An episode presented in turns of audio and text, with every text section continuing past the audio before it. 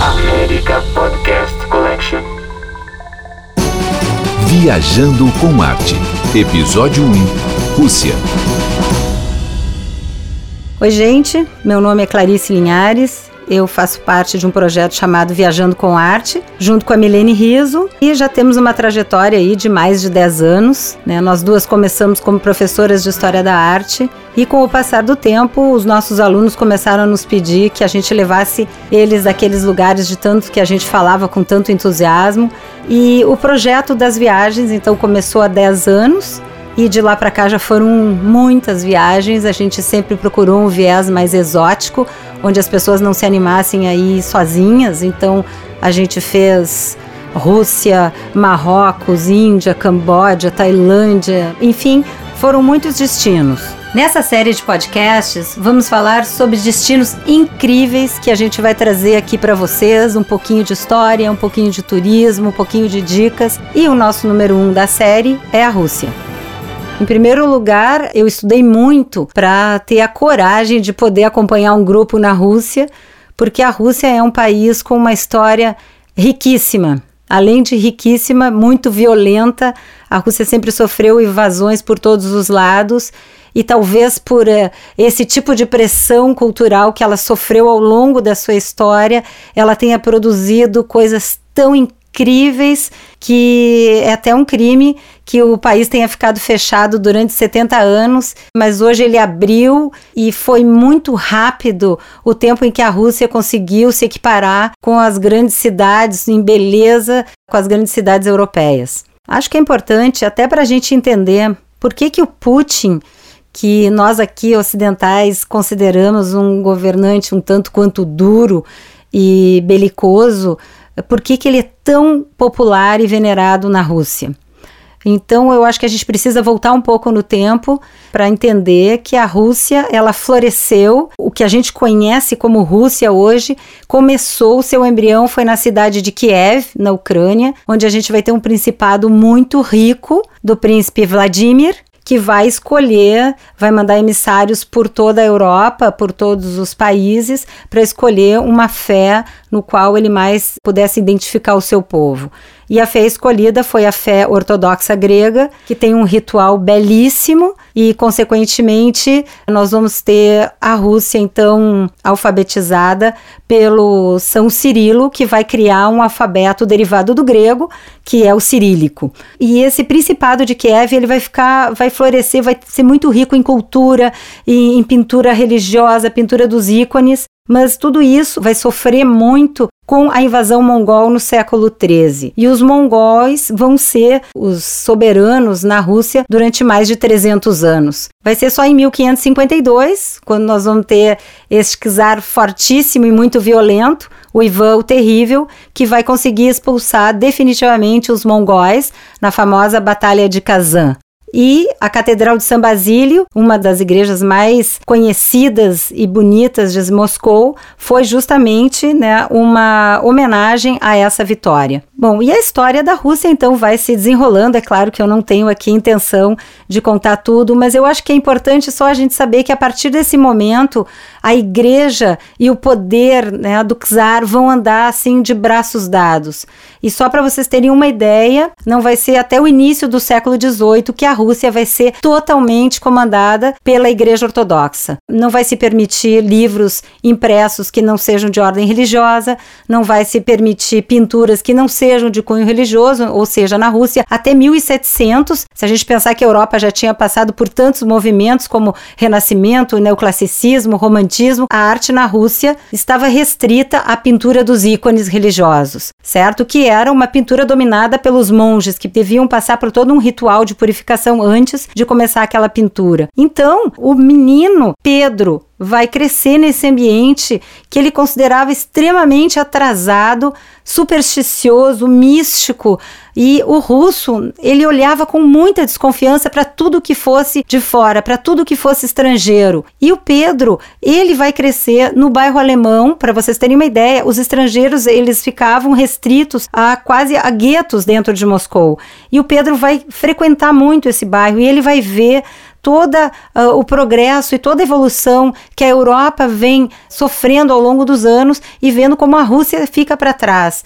Então, no momento que ele consegue, depois de muitas brigas internas, de muitas disputas pelo poder, ele então é consagrado czar na Rússia. A primeira atitude que ele vai fazer é uma grande viagem. Ele vai levar uma, uma entourage grande de, de pessoas com ele e ele vai andar nas grandes capitais europeias tentando aprender tudo. O Pedro era uma figura impressionante, ele tinha quase dois metros de altura e ele era daquelas pessoas que vai lá e faz, porque não bastava apenas aprender, ele queria botar realmente a mão na massa. E o sonho dele era criar uma grande frota marinha para a Rússia nos moldes da, do Império Britânico, ele queria criar um exército nos moldes do exército prussiano, e quando ele retorna dois anos depois, ele vai então trazer muita, muitas pessoas qualificadas em todas as áreas de interesse do conhecimento, né, para poder botar a Rússia. E uma coisa que é muito importante, por isso eu estou falando aqui do Pedro, é que a cidade de São Petersburgo, ela saiu inteiramente da cabeça do Pedro.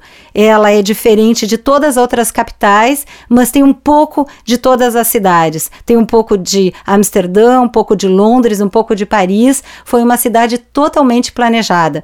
Vocês imaginem que naquela época a Rússia sofria um tipo de escravidão, que era a servidão da terra, onde o servo era obrigado a ficar na terra que ele nasceu e viver lá, restrito ao seu proprietário pelo resto da vida. O Pedro vai mobilizar servos da Rússia inteira e vai conseguir construir uma capital num lugar mais impróprio. Vocês imaginam que lá perto do Golfo da Finlândia, onde os ventos do norte, onde o rio Neva inundava a, as, as ilhas, e ele vai conseguir construir essa capital no tempo recorde de 50 anos. Então, São Petersburgo, ela já nasce com uma aura mítica, com uma aura como se ela tivesse sido construída no céu e simplesmente Pedro a tivesse baixado na terra. E aqui uh, vai se criar uma divisão que existe na Rússia até hoje, que são os ocidentalistas contra os orientalistas. Por que, que o Pedro vai fazer? Ele vai combater tudo aquilo, todo aquele atraso que a Igreja Ortodoxa Russa representava. Ele vai querer abrir uma janela para o Ocidente, para a Europa. E a partir de Pedro, então, a arte vai começar a desenvolver, se desenvolver, a literatura vai começar a se desenvolver, a marinha, enfim, uh, a Rússia vai tentar buscar aquele, aqueles anos de prejuízo em que ela ficou atrelada ao poder restritivo da igreja. Bom, e depois do Pedro, claro, nós vamos ter vários czares que sucederam, czarinas, né? Nós vamos ter Elizabeth, filha dele, nós vamos ter a grande Catarina, que era uma princesa alemã que sofreu um processo de russificação, que ela ficou mais russa do que qualquer outra russa. A Catarina era uma moça muito inteligente, falou russo muito rápido e ela fez grandes conquistas para a Rússia. E eu acho que hoje nós, turistas,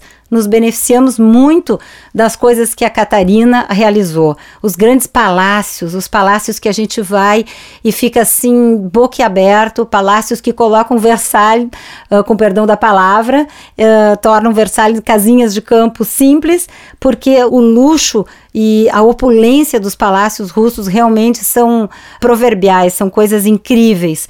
Então, nós vamos ter a sociedade russa nesse momento chegando num a nível altíssimo de sofisticação. É só para vocês terem uma ideia, chegou num ponto como a Catarina ela era apaixonada pelas ideias iluministas franceses, ela era amiga do Voltaire, do Diderot, Montesquieu. A sociedade russa não falava mais russo, eles falavam apenas francês. Então é muito, é, vocês imaginam o choque dessa gente quando Napoleão invade a Rússia em 1812. E aí eles perdem o chão, eles perdem a referência. E são esses oficiais russos tendo contato com o exército, com os rankings mais baixos do exército, que eles vão reaprender, eles vão se perguntar onde é que a gente andava até agora que a gente não conhece a verdadeira alma russa. E aí que toda a história dá uma guinada que os russos começam a se perguntar quais são as verdadeiras origens, o que que eles são feitos, porque até então eles estavam fazendo uma cópia fiel da sociedade francesa. Então, nós vamos ter figuras aqui no século XIX, figuras do mundo da arte, e uma figura que é muito importante na história do mundo da arte russa, que é o Pavel Tretyakov, que ele vai começar a sua coleção particular somente com artistas russos.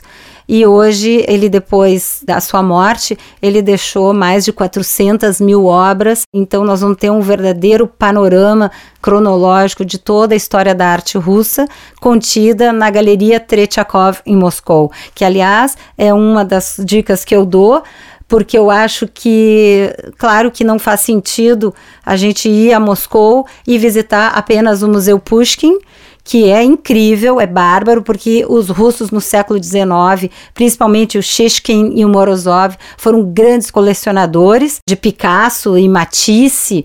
Matisse, inclusive, foi a Moscou apenas para inaugurar a sala de música do Shishkin, mas eu acho que, como o Museu Pushkin, nós vamos ter o Museu do Prado, nós vamos ter o Ossé, o Louvre, enfim, eu acho que antes de vocês quererem conhecer o Museu Pushkin, é uma obrigação visitar a Galeria Tretiakov.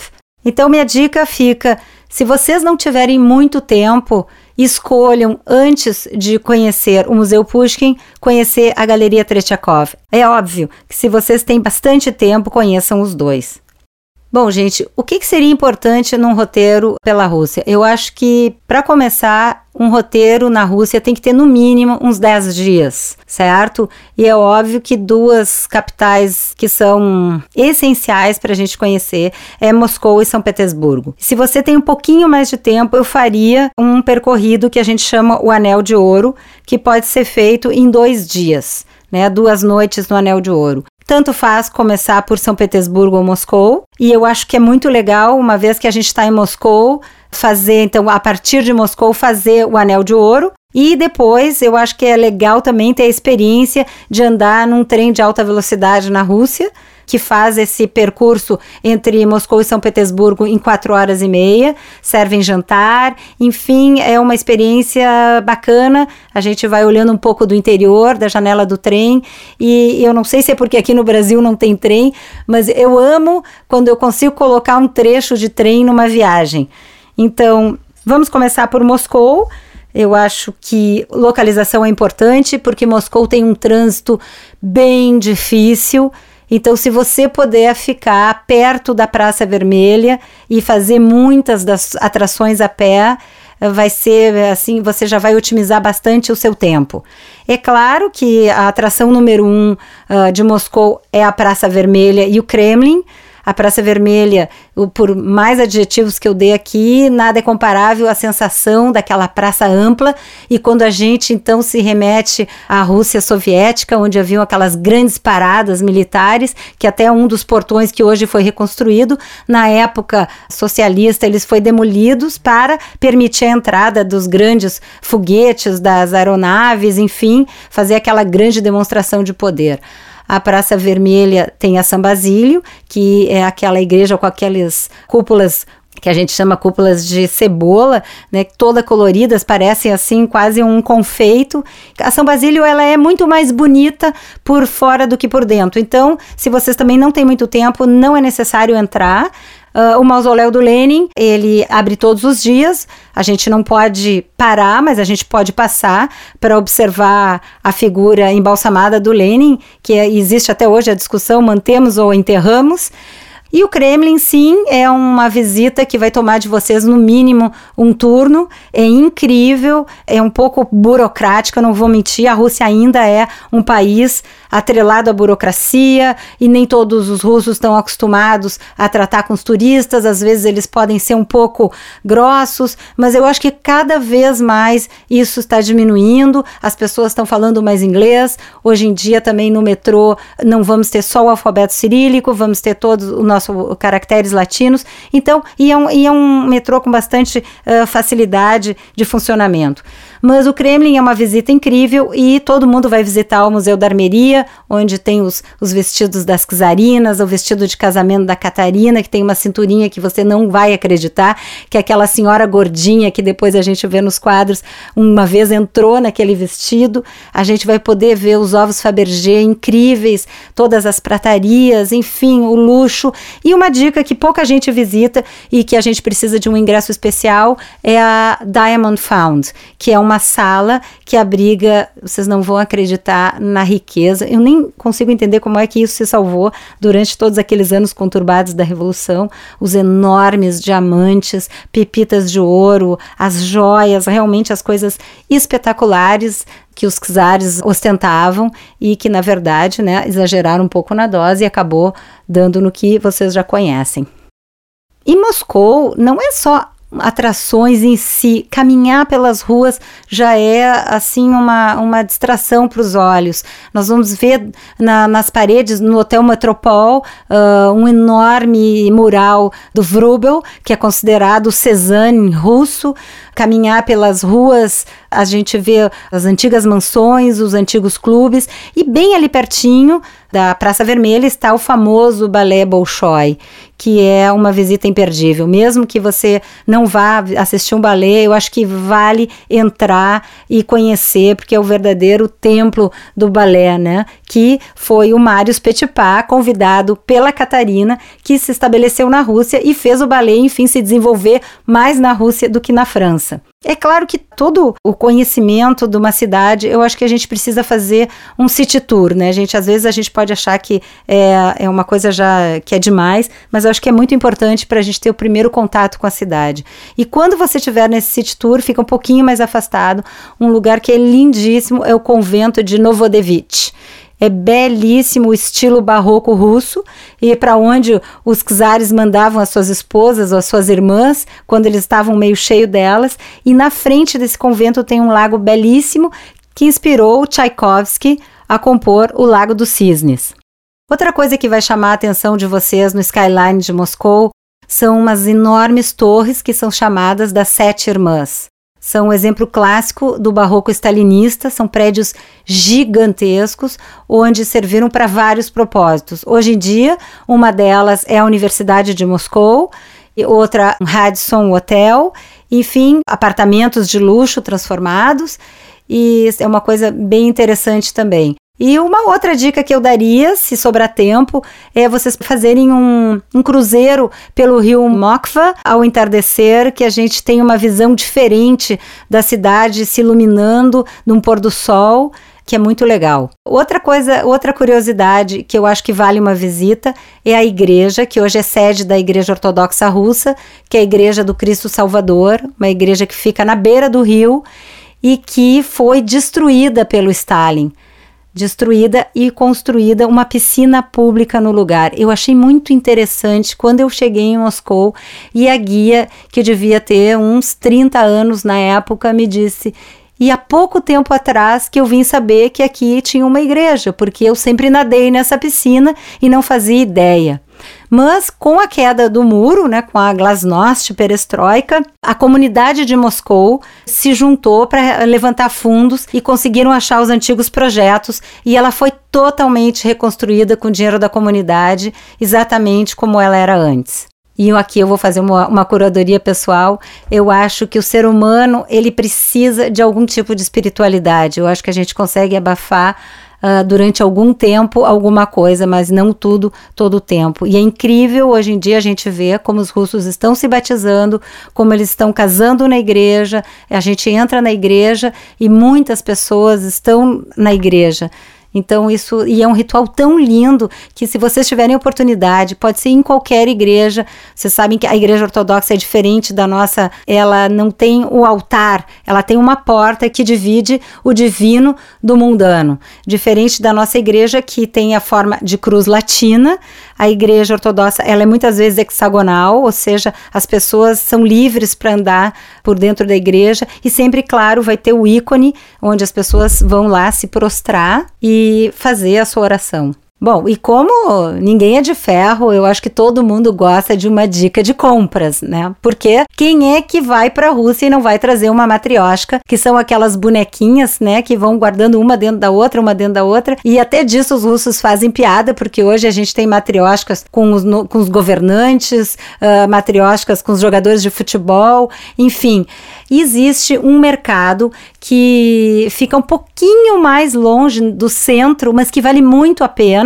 para todo esse tipo de artesanato. E o artesanato russo tem coisas muito bonitas, umas pinturas muito legais que eles fazem assim em gamelas de madeira mais leves. Bom, eu trouxe duas para vocês terem uma ideia, que é o Mercado Smailovski, que é onde todas as lojas da Rua Arbat, que fica bem no centro, se abastecem. Bom, eu sei que isso não é muito politicamente correto, mas enfim, uh, lá também existe muitas peles, né? Os russos, vocês imaginam que tem temperaturas de 20, 30, 40 graus negativos e ainda não inventaram alguma coisa mais quente. Mas para brasileiro, então isso não precisa, vocês tratem de usar pele sintética mesmo. Mas vale a pena conhecer porque realmente tem muitas coisas legais e comprar, obviamente, né? Porque ninguém vai só para olhar. Bom, gente, o que, que eu vou dizer para você sobre a gastronomia russa? Não existe, na verdade, uma gastronomia autenticamente russa, né? Existia aquela salada russa e os russos, até então, até abrir para o mundo, a comida era pesadíssima.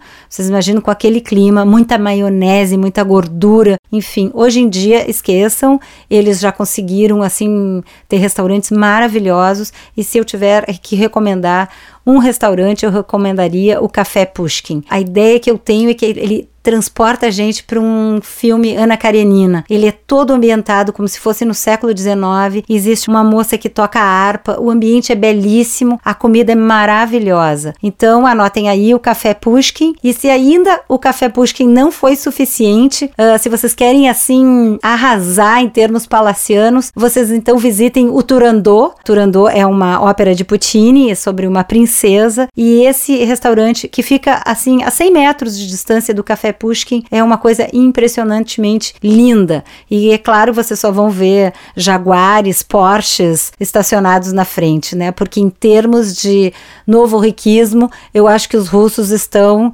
despontando aí disparado do resto do mundo. Uh, não, e nem só de palácios é feita as viagens, né, gente? Tem, existe uma cadeia que chama Teremok, que é onde a gente pode comer um lanche rápido, delicioso, que são as blines. As blines é a versão russa das panquecas, dos crepes. E aí a gente pode comer de salmão, de caviar, enfim, de todos os, os sabores possíveis e imagináveis. Uh, são uma delícia, vocês encontram teremoca em vários lugares. E para as pessoas mais resistentes, claro que sempre vão encontrar as cadeias, né? Restaurantes italianos, Jamie Oliver, enfim, a gente, a Rússia hoje em dia a gente não se aperta porque realmente eles se globalizaram. Outra coisa que é absolutamente imperdível na Rússia, particularmente em Moscou, é visitar o metrô. Gente, é, é uma das poucas ou única coisa maravilhosa que o Stalin realizou. Realmente o Stalin, ele não economizou no que ele queria que se chamassem palácios do povo. E realmente o metrô de Moscou, onde circulam mais de 8 milhões de pessoas por dia, além de ser limpíssimo, funcionar dentro dos horários, eles parecem um palácio. Realmente a Konsolomskaya, Mayakovskaya, estações belíssimas e eu acho que a gente traça assim umas quatro ou cinco no pequeno anel circular e tem uma boa, uma boa ideia do que, que foram os metrôs de Moscou. Muito profundos, né? Durante a guerra eles funcionaram como abrigo aéreo, né? Chegam, tem metrôs, estações que têm mais de 100 metros de profundidade, muito organizado e, e é uma visita realmente muito, muito legal. Para quem tem mais tempo e vai fazer o Anel de Ouro, eu recomendo três coisas imperdíveis. Uma, para a gente conhecer como funcionou a, a, arte que do século XIX na Rússia, é a Abrantsevo, que é a propriedade de um magnata russo que era o Mamontov, que ele vai fazer um círculo muito interessante de artistas, vai promover saraus musicais, uh, e vai ser um, é uma casa que é muito representativa. E ela fica num parque belíssimo. Então, assim, percam uma hora e visitem a Brandsevo, porque a Brandsevo também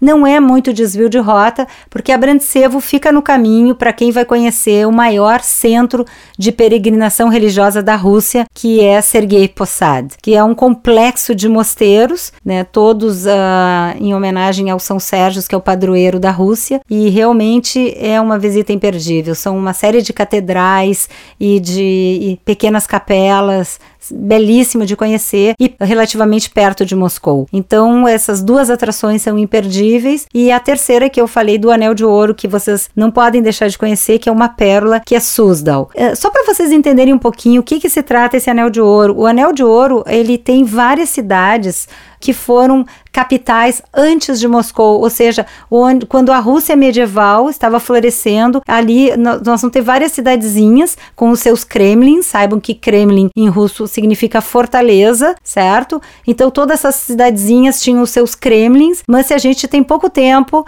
né, eu optaria para conhecer Suzdal, que é uma cidadezinha incrível, ela é cortada por um rio, então tem o seu Kremlin, tem as suas igrejas, tem os seus mercados, a gente vai ver vários produtores, aquelas russas bem gordas com aqueles lenços coloridos, vendendo morangos silvestres, pepinos, cogumelos. Então, assim, artesanatos locais, colchas de patchwork. Então, eu acho que é muito importante a, a gente conhecer um pouco do interior quando a gente quer realmente entender melhor a alma de cada país. E fazer um passeio no Rio Volga, tudo isso é muito legal de fazer no interior da Rússia. Bom, vamos dizer que você seguiu o meu conselho e pegou o trem então de Moscou para São Petersburgo. São Petersburgo é uma cidade menor que Moscou, então é ainda mais fácil da gente dominar ela a pé. O que, que vem na cabeça de vocês quando a gente fala de São Petersburgo? Eu acho que nós estamos falando do Palácio de Inverno que abriga o Museu Hermitage, que foi então a obra. Na verdade, é uma injustiça histórica a gente só lembrar da Catarina II, porque quem mandou construir o jardim, o Palácio de Inverno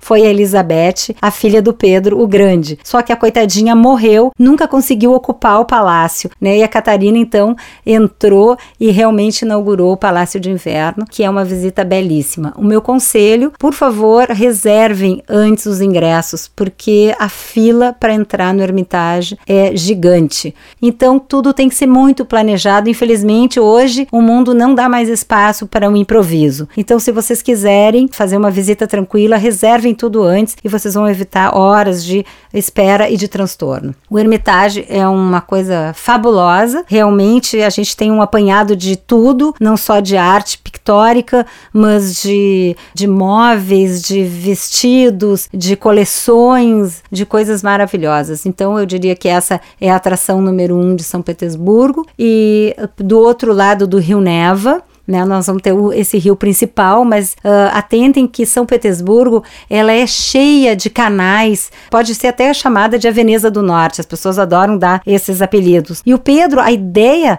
meio utópica que ele tinha era que as pessoas nem usassem outro tipo de condução na cidade que não fosse barcos. É claro que isso depois se inviabilizou e ele construiu várias pontes. Mas então, um passeio pelos canais de São Petersburgo a gente precisa fazer porque tem uma visão muito legal. E São Petersburgo ela é, é, muito sobre detalhes. A gente vai observar os palácios dos grandes nobres russos, porque quando Pedro construiu a cidade, ele praticamente obrigou todo mundo a ter o seu palácio lá, né, dentro dos moldes. Então existe uma harmonia arquitetônica na cidade muito grande. E é muito interessante quando a gente passeia pela cidade, vocês podem notar, se os prédios forem no estilo barroco, nós vamos saber que é do período da Elizabeth. E se os prédios forem no estilo neoclássico, vocês podem saber que foi na época da Catarina, porque a Catarina ela era uma apaixonada pelo iluminismo, não esqueçam. E o iluminismo, o que, que ele vai fazer? Ele vai buscar referências no mundo greco-romano. Então, assim, a Catedral de Isaac ela é toda no estilo neoclássico. Uh, a Catedral de Kazan também, ela, ela é uma abraçada que lembra muito aquela abraçada do Vaticano de colunas, também estilo neoclássico. E uma joia da coroa, que é uma visita imperdível em São Petersburgo, que é uma obra em estilo neo-russo, e eu digo neo-russo porque ela foi inaugurada já no século XIX, é a Igreja do Sangue Derramado. É uma igreja naquele estilo da São Basílio, da Praça Vermelha. Ela é menorzinha e é uma igreja belíssima belíssima, uh, é uma coisa incrível quando a gente entra nessa igreja. Você sabe que as igrejas ortodoxas elas são muito decoradas e essa não é decorada com afrescos, são ela é toda toda decorada de mosaicos muito linda, de verdade. Essa igreja, na verdade, ela foi mandada construir para assinalar como um marco na memória dos russos, porque foi marca exatamente o lugar onde o Alexandre II sofreu um atentado à bomba e foi uh, morto no local. Ele chegou ainda no Palácio de Inverno com vida e o seu filho Nicolau I então mandou construir essa igreja em homenagem ao pai. São Petersburgo tem dois palácios que ficam fora da cidade e que também são são duas coisas imperdíveis, eu diria. Uh, nós vamos ter Peterhof, que é o Palácio de Pedro, uh, que ele foi idealizado pelo Pedro. Ele fica na beira do Golfo da Finlândia. A gente pode ir, que é uma coisa bem legal de fazer e diferente. A gente pode pegar um hidrofoil que sai da frente do Palácio de Inverno e dá uns 20 minutos até esse palácio. A beleza do Peterhof, eu diria que é mais externa do que interna. É claro que uh, a, a, decoração interna dos palácios são belíssimos, mas aqui uh, o que se destaca realmente são os jardins e as fontes. Que o Pedro adorava essa coisa de brincadeira com fontes, com águas dançantes. Então, assim, é uma visita muito interessante, mais para a gente explorar toda a parte dos jardins. E outra opção que fica um pouquinho também distante da cidade, Sarskoicelo, ou seja, a aldeia do Czar, onde fica o Palácio de Verão da Catarina Catarina II, que é uma visita também assim que a gente fica sem fôlego, porque é inacreditável o luxo e a quantidade de,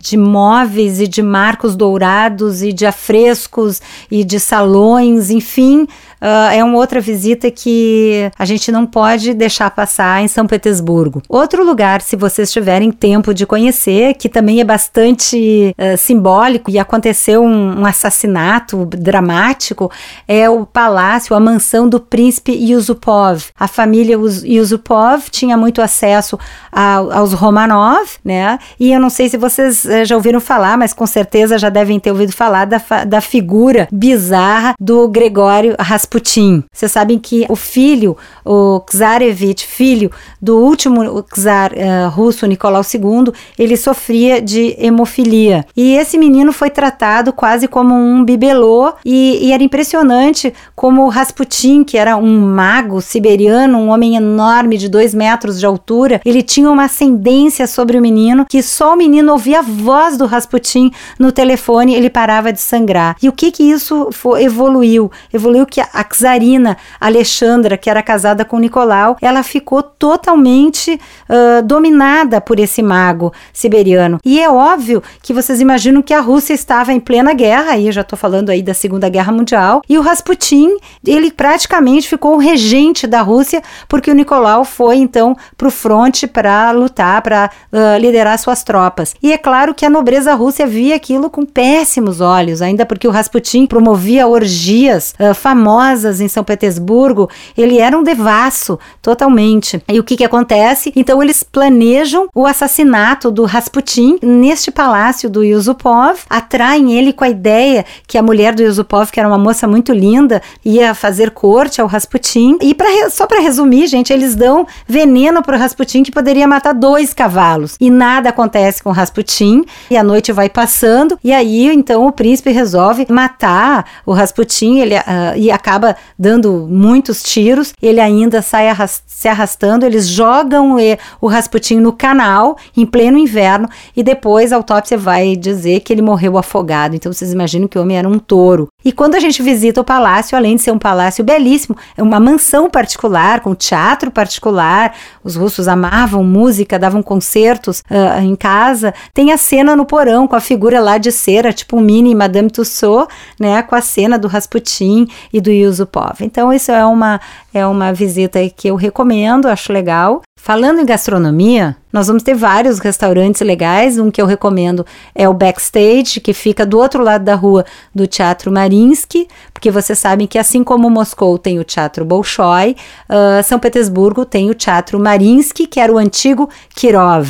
E existe um projeto de uma obra super moderna, super moderna, na frente do, do prédio antigo, que ainda não foi concluída, talvez, né, brevemente será, mas esse restaurante ele é todo temático, ele fica aberto 24 horas, que é quando os artistas, os bailarinos saíam do teatro e vão lá comer, então isso ainda está funcionando, é uma dica que eu dou para vocês. Bom, gente, a maior parte dos restaurantes que eu vou recomendar para vocês, e não só o que eu vou recomendar, mas eles, de alguma forma, eles se concentram no centro de São Petersburgo, certo? Uh, nós vamos ter a avenida principal, que é a Nevsky Prospect, que vários, uh, tem várias atrações por ela. O Katyusha é um dos restaurantes que eu recomendo. Ele é todo de madeirinha, parece que a gente está numa dacha russa. E é claro que eles vão oferecer para vocês a famosa sopa Bosch. Bosch que é feita de beterraba, que é bem gostosa. E, mas na verdade os, os, pratos típicos russos eles não são assim tão saborosos. Me desculpa se tem algum russo ouvindo, mas eles ainda têm a herança das coisas muito pesadas, muito gordurosas. Então uh, eu acho que a gente curte também que tem ali no centro Jamie Oliver Italian, que é muito bom. Outros restaurantes que eu recomendaria para vocês é o Bellini, que fica na beira do Rio Neva, com uma vista linda. Outro é o Czar, que também tem essa coisa meio palaciana, mas a comida é muito boa. É uma mistura da comida russa com a ocidental.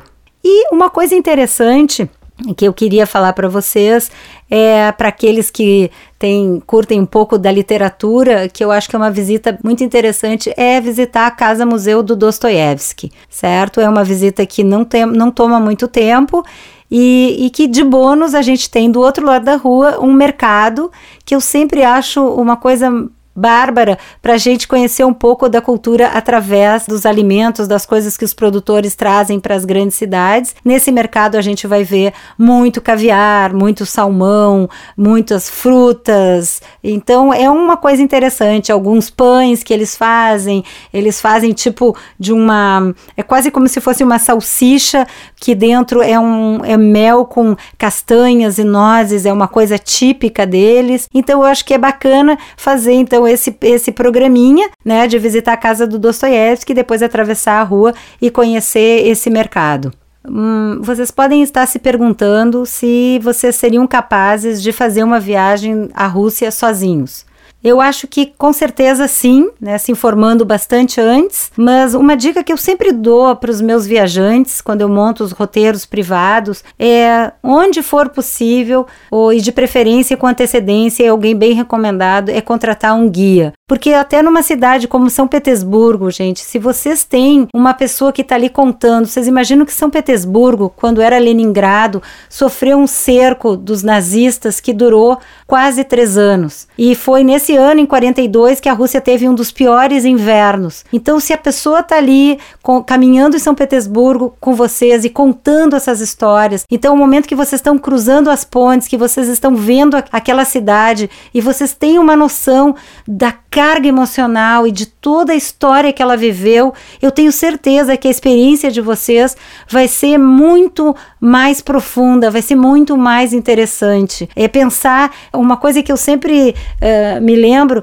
da história que o Shostakovich, aquele compositor russo, quando eles evacuaram a cidade e levaram a maioria dos músicos para o Cazaquistão, ele se negou e ele ficou. Ele ficou em Leningrado junto com a Ana Akhmatova, que é uma das maiores poetisas russas, e ele compôs Leningrado em São Petersburgo. E é incrível como a gente. Uh, e, e, essa, e essa peça musical ela foi tocada em vários lugares no mundo durante a guerra e durante o cerco de Leningrado.